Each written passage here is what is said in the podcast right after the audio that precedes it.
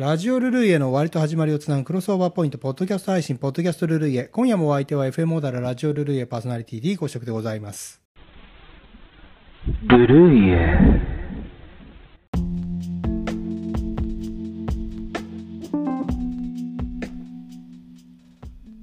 先日9月3日放送のラジオルルイエをお聴きくださいました皆様お聴きくださいましてありがとうございました。オープニングトークでは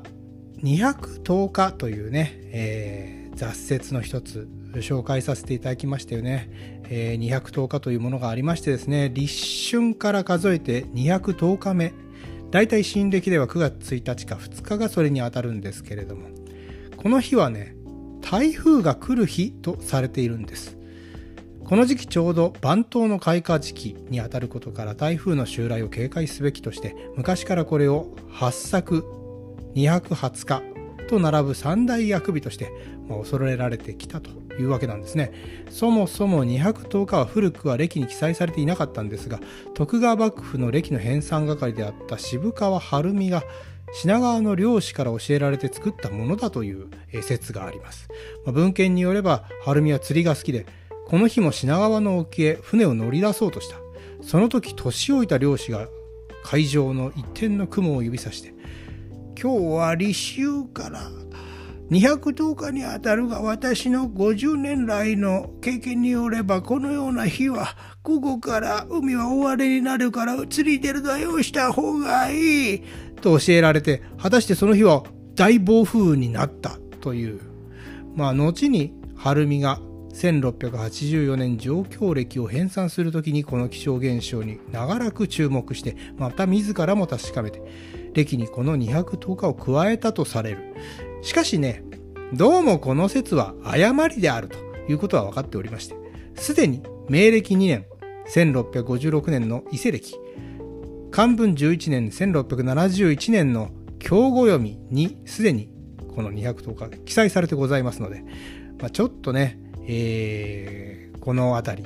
えー、微妙でございますよね。えー、まあ、あの、後にそういう話がでっち上げられたんじゃないかなというわけであります。しかしながらね、まあ、春見、この状況歴を、えー、編纂したことで、うんその中にこの210日が記載してあったことがきっかけで全国に伝わっていった、えー、ことはあ間違いもないんじゃないかなと私は考えておりまして、まあ、この時期に台風に備えたね、えー、作物を無事を祈る、あ風沈めのお祭りというのはよく、えー、全国で行われてますよね。例えば富山の、えー、八尾風の盆、それから越中おわら風の盆ね、こういった、えー、9月1日から3日間、越中おわら節を夜通し、えー、歌い踊るというお祭りでございますけれども、これも成立が300年前ということですからね、えー、上京歴の編纂年代と一致するあたり、え、やはりこの上京歴が全国にこの広まったおかげでこういったような祭りができたんじゃないかなと、え、想像する私でございますよ。なわけで、じゃあ、今日も、えー、ラジオルルイエの方にね、寄せられたメッセージを紹介していきましょうかね。えー、シュウさん。お疲れ様でございました。チャオそして引き続き元ラジ待機というメッセージ、いつもありがとうございます。それから D2 ベンベン本メイリンさん。今日もありがとう。すっかり秋を感じさせるナンバーだったね。来世でもよろしく。チャオチャオということでありますが、えー、秋を感じさせるナンバー感じていただきましたでしょうか？小さい秋。見つけられたでしょうかね？えー、それから、松田優作版も良き良きというのはモケコさん。ラストナンバーの横浜本気トンクブロースが夏の終わりを告げるような選曲のように感じてしみじみ30分が短いな、チャオというメッセージいただきました。そうなんですね。横浜本気トンクブルースの松田優作版はいいですよ。私もね、やっぱり松田優作版から、この横浜モンキートンクブルース、たくさんの方がね、えー、カバーしてると思います。他にもね、あの、ありますけれども、松田優作版、私もね、一番最初、優作版から入ったかな。この途中の感想にあるね、あの、メンバー紹介がかっこいいんですよね。 Plays guitar、エディ藩とか言ってて、これが。で、これでエディ・バーンの存在を私は知ったという、いう感じですかね。もちろんなんかこの、うーん、ゴールデンカップスっていうバンド自体は知っていたけれども中でもやっぱギタリストエディ・バーンっていうのをの凄さみたいなのをその辺りから認識し始めて、えー、今に至るっていう感じですかね。うん。いや松田優作版も聞いてくれてるということで、もぎこさんありがとうございます。それから、ピロハル A さんもやっぱりこのエディの、エディ藩さん渋、激渋ですね。かっこいいということで。いやー、かっこいいんですよ。歌声がね、綺麗。あの、透き通ってるんだな。で、あの、やっぱりね、GS 時代の、あの、バンドマンたちで、やっぱり飛び抜けて歌が上手いのは、エディ・バンじゃないかなっていうような、えー、ことをおっしゃる方もね、いますよ。うん。そのぐらいでしてね。それから、えー、お疲れ様でございまして、今宵も良き時間でございましたというのはコムアット静岡市民さん。初めはちょいノリノリかなと思ったら渋い曲もあったりとレパートリー豊富で良かったです。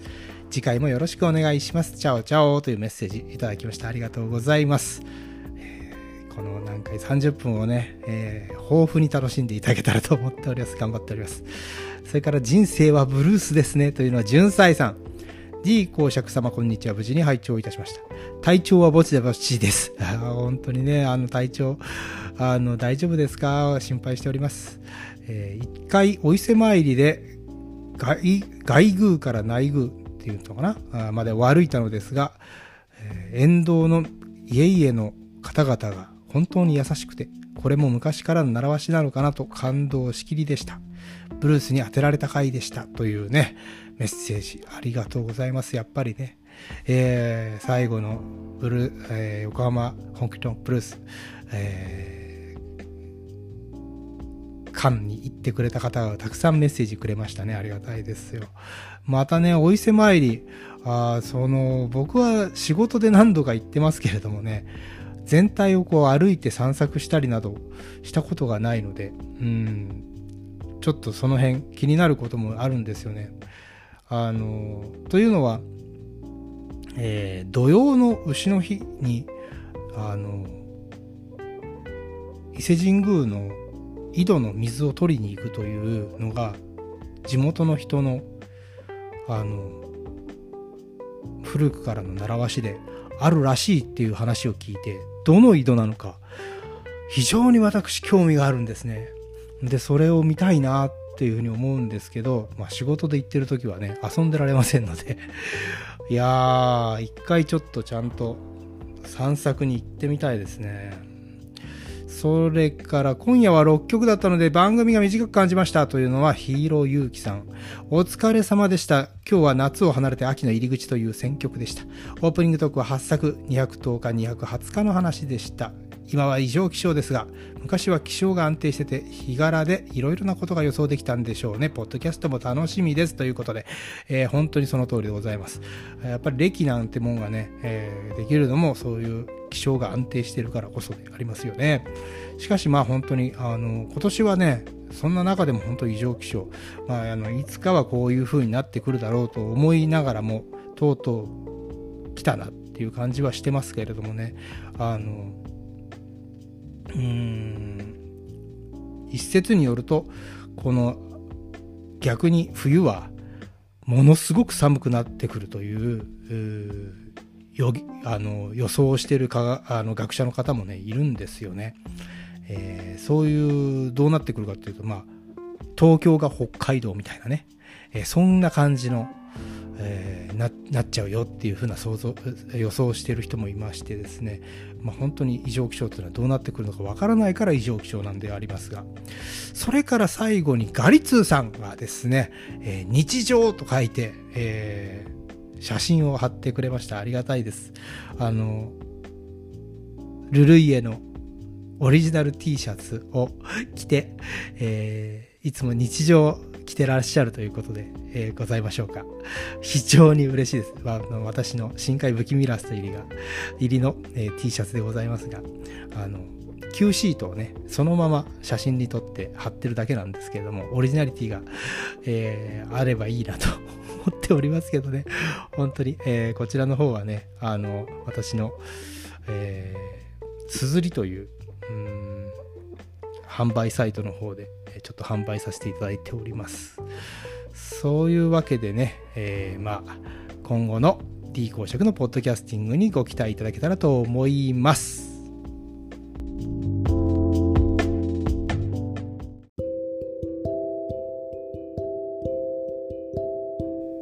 さて、次回放送のラジオルルイエ使用楽曲をお知らせします。The Spiders 恋のアドバイス The Sunny Hive 夜明けまで踊ろう。眉住純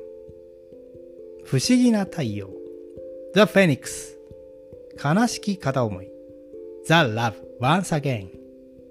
The Wild Ones. 幸せの道。カハシカツミ。バイバイシティの7曲を紹介します。以上の楽曲に興味のある方はぜひラジオルルイエの放送をお聴きください。放送は2023年9月10日日曜日夜21時放送です。再放送は2023年9月11日月曜日夜24時。小田原にお住まいの方は FM オーダル 87.9MHz でラジオからお聞きいただけます。また FM オーダルはインターネットのサイマル放送で聞くことができます。お手持ちのパーソナルコンピューターかスマートフォンで FM オーダル公式ホームページにアクセスしてブラウザ上からお聞きください。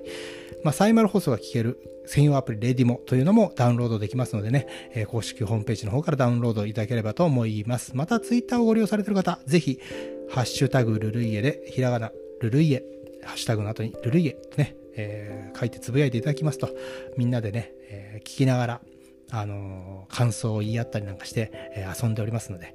えー、ぜひ参加してみてください。そんなわけで今夜も D 5色のポッドキャストルールやあっという間にお別れの時間。皆さん週末の夜は FM モタラでお会いしましょうね。僕の人生が続いている限り配信つけたいと思います。それでは皆様来世でもよろしく。チャオ